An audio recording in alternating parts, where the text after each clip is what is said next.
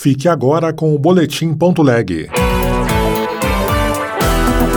Boletim.leg. As últimas notícias do Senado Federal para você.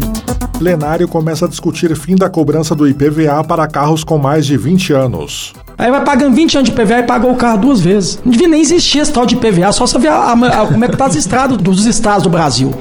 CPI da Braskem deve votar plano de trabalho nesta terça-feira. Eu sou o Thiago Medeiros e este é o Boletim.leg.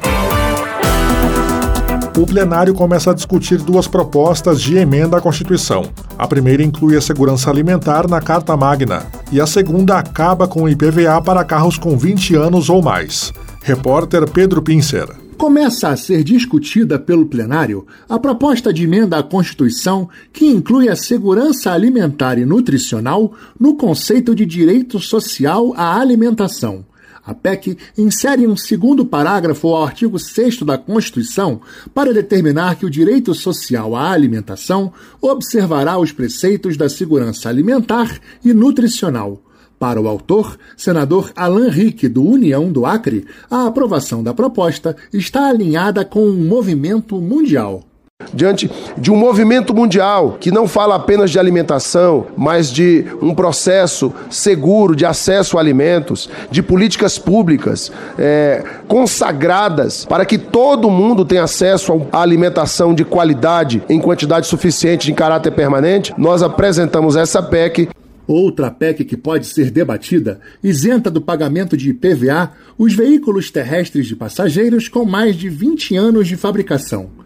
Também estão na pauta do plenário o projeto que dá nova oportunidade para que o réu pague dívidas antes de uma indenização, o que amplia o âmbito do planejamento e da execução de ações da Política Nacional da Agricultura Familiar e Empreendimentos Familiares Rurais e o que cria um certificado para as empresas que promovem a saúde mental e o bem-estar dos seus funcionários. Relator da CPI da Braskem, que investiga danos ambientais em Maceió, apresenta o plano de trabalho nesta terça-feira. Repórter Érica Christian. O relator da CPI da Braskem, senador Rogério Carvalho, do PT de Sergipe, deverá apresentar o plano de trabalho nesta terça-feira. Ele vai sugerir os nomes de convocados que deverão detalhar quando ocorreram os primeiros alertas sobre os tremores de terra e as rachaduras provocados pela extração de salgema em Maceió. Esse plano de trabalho tem que dar conta dos eventos que geraram essa condição. A gente precisa saber exatamente qual é a extensão do problema, quais são as consequências futuras e quem são os responsáveis por deixar chegar a esta condição. Pelo menos 14 mil imóveis foram desocupados em cinco bairros da capital alagoana, afetados pela mineração da Braskem.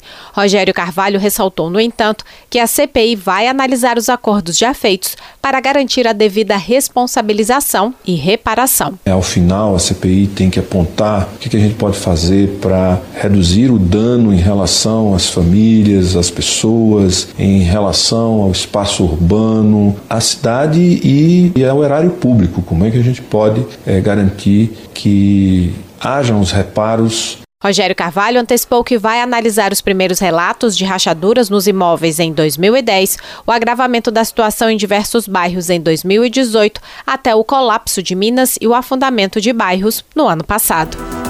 A Comissão de Assuntos Econômicos pode votar o projeto que garante liberação imediata de importação de mercadorias destinadas a estudos científicos para pesquisadores.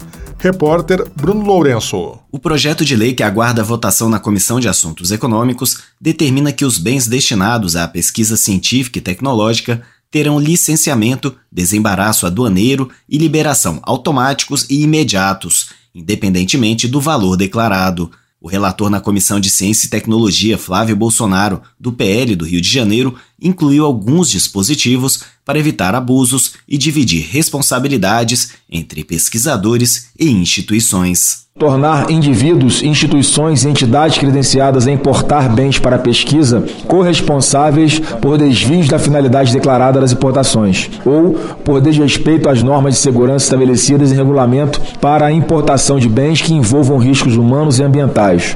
O autor Romário, também do PL do Rio de Janeiro, diz que 76% dos cientistas brasileiros já perderam material científico na alfândega e 99% mudaram suas pesquisas por conta da dificuldade de importação de reagentes. Depois da CAI, o projeto pode seguir diretamente para análise da Câmara dos Deputados.